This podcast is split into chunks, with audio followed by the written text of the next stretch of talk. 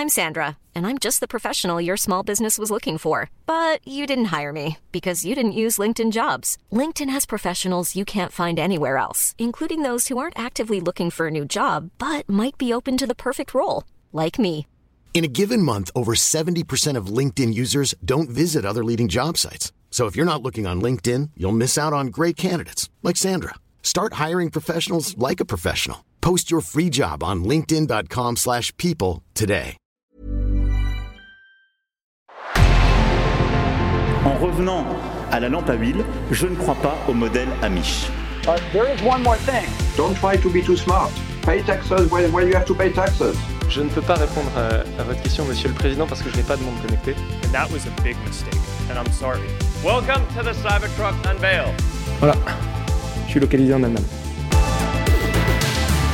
Signaux faibles, le podcast de siècle digital qui décode l'actualité du numérique.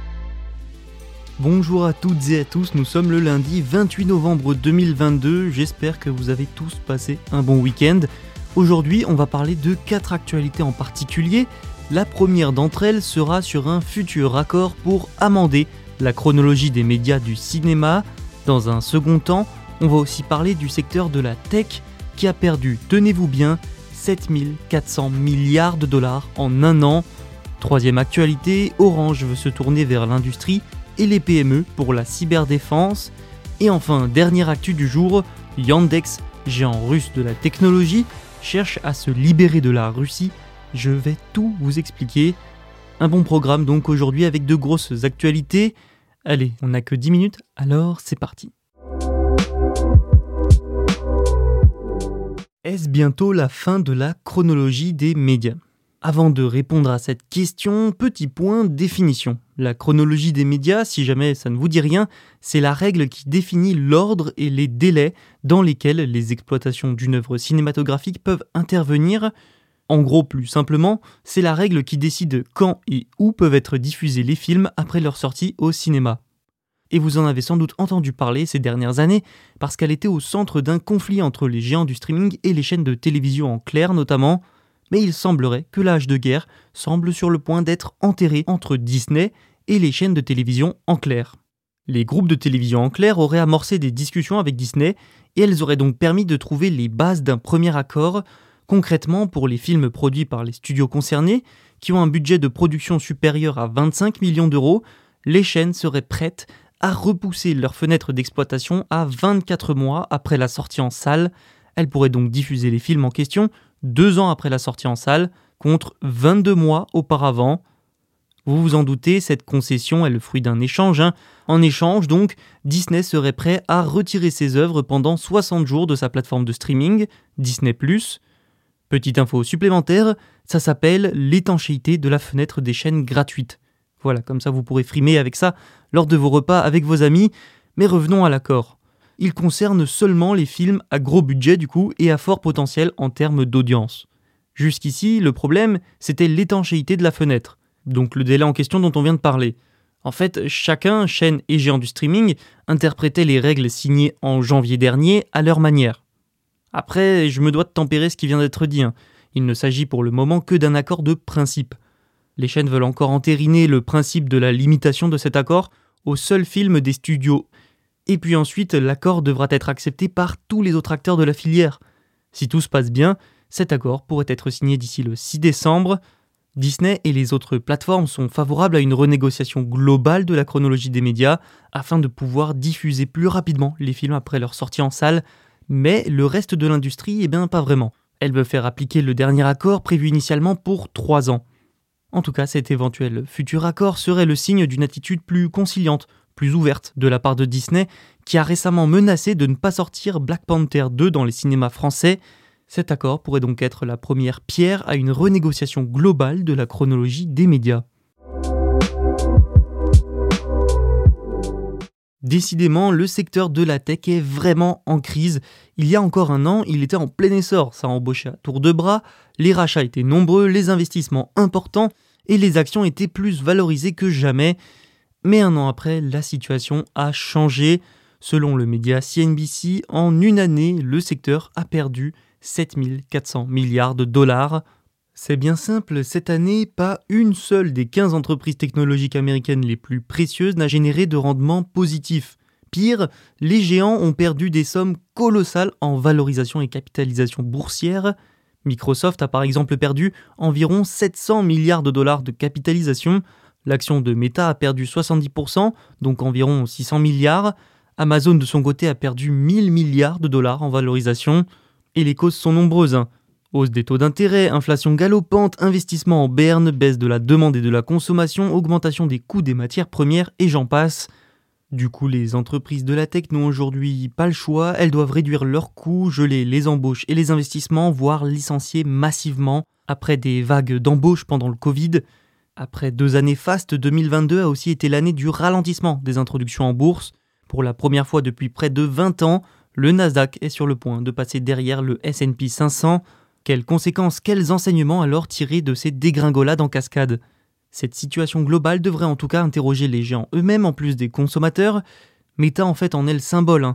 Il y a un peu plus d'un an, le groupe Facebook devenait Meta, nouveau nom, nouvelle vie, sauf que Sauf que les progrès sur le métavers se font attendre, les milliards perdus s'accumulent, l'entreprise de Mark Zuckerberg semble s'enfoncer dans un gouffre sans fond. Meta a d'ailleurs annoncé le licenciement de 11 000 personnes dans les mois à venir. La crise n'est donc pas encore finie. Les PME sont un peu le parent pauvre de la cybersécurité. Souvent délaissées par les fournisseurs de solutions de cyberdéfense, le peu de solutions qui existent pour elles sont souvent trop chères. Pourtant, n'importe quelle PME doit aujourd'hui se protéger dans le cyberespace. Orange Cyberdéfense a donc décidé de se tourner vers elle. Il faut dire que le marché est là. Hein. Les PME représentent le type d'entreprise le plus nombreux en France. La filiale de l'opérateur français a ouvert les portes de son pôle spécialisé en cybersécurité industrielle à Lyon. Christel Heidemann, le PDG du groupe, a expliqué, je cite, que le cyber reste un levier de croissance pour Orange. La filiale spécialisée dans la sécurité des entreprises attend en effet un chiffre d'affaires d'un milliard d'euros pour 2023, rien que ça. Toutefois, pour atteindre cet objectif, Orange doit accélérer sur plusieurs axes de croissance. Le premier, c'est consolider ses positions sur le marché, selon Hugues Foulon, le directeur général de la filière cyber. L'entreprise compte aussi peser grâce à un ancrage local, à coup de rachat de start-up notamment, mais surtout l'entreprise française compte se tourner encore plus vers l'industrie, l'industrie et donc les plus petites entreprises qui, elles, sont de plus en plus exposées vu qu'elles se numérisent quasiment toutes. Les chiffres le montrent, hein, elles deviennent de plus en plus des cibles privilégiées pour les cybercriminels. Beaucoup de ces cyberattaques contraignent même des entrepreneurs à fermer définitivement boutique, et cette nouvelle orientation d'Orange n'est pas due au hasard. En plus d'un grand marché, je l'ai dit, Orange se base sur les conclusions de son rapport annuel Security Navigator. Dans le dernier, dévoilé la semaine dernière, on apprend que pour la période octobre 2021-septembre 2022, l'industrie manufacturière a été le secteur le plus touché en nombre de victimes et que les petites entreprises sont 4,5 fois plus nombreuses à être victimes de cyber-extorsion que les moyennes et les grandes entreprises réunies. La bonne nouvelle, c'est que les PME et les TPE devraient, dans les mois à venir, voir encore plus de solutions accessibles émerger. Le Google russe Yandex veut se détacher de la Russie. Depuis quelques années, Yandex, un géant russe de la technologie, a tout fait pour ne pas se faire distancer par ses concurrents occidentaux. La société, souvent comparée à Google, a développé ses propres appareils intelligents, ses propres voitures autonomes et services de livraison, Sauf que, voilà, selon le New York Times, les sanctions occidentales contre la Russie et ses entreprises ont rendu la vie de la société très difficile, impossible pour elle de poursuivre ses projets. Du coup, la société mère de Yandex, qui est enregistrée à Amsterdam, chercherait à vendre et à rompre les liens avec la Russie, tout simplement. Concrètement, Yandex envisage de vendre les technologies sur lesquelles elle est en plein travail sur des marchés extérieurs à la Russie. Et oui, ces technologies nécessitent quasiment tout le temps des appareils et des experts occidentaux. Yandex cherche également à vendre ses activités établies telles que son navigateur Internet, son service de livraison de nourriture et ses applications de covoiturage. Après, se libérer réellement de la Russie, c'est une toute autre affaire. Apparemment, la société devrait d'abord obtenir l'approbation du Kremlin pour pouvoir transférer ses technologies enregistrées en Russie à l'extérieur du pays. Il faudrait aussi convaincre les actionnaires. Mais étonnamment, ça pourrait ne pas être aussi difficile que prévu. Yandex a en effet un puissant partisan, Alexei Koudrin, ancien ministre des Finances russe. La société aurait fait appel à ses services pour obtenir l'approbation de Vladimir Poutine. Une chose est sûre, cette décision de Yandex montre l'efficacité des sanctions occidentales. Surtout, ça va affaiblir encore un peu plus la Russie sur la scène internationale et technologique.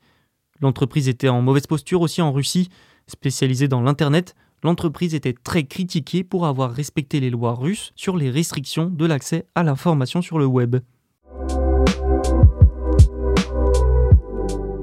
Ça y est, c'est la fin de cet épisode. N'hésitez pas à vous abonner pour ne rien manquer et à nous laisser une note si ça vous a plu. On se retrouve demain pour un nouvel épisode. Mom deserves the best, and there's no better place to shop for Mother's Day than Whole Foods Market. They're your destination for unbeatable savings, from premium gifts to show-stopping flowers and irresistible desserts. Start by saving 33% with Prime on all body care and candles. Then get a 15-stem bunch of tulips for just $9.99 each with Prime. Round out Mom's menu with festive rosé, irresistible berry chantilly cake, and more special treats. Come celebrate Mother's Day at Whole Foods Market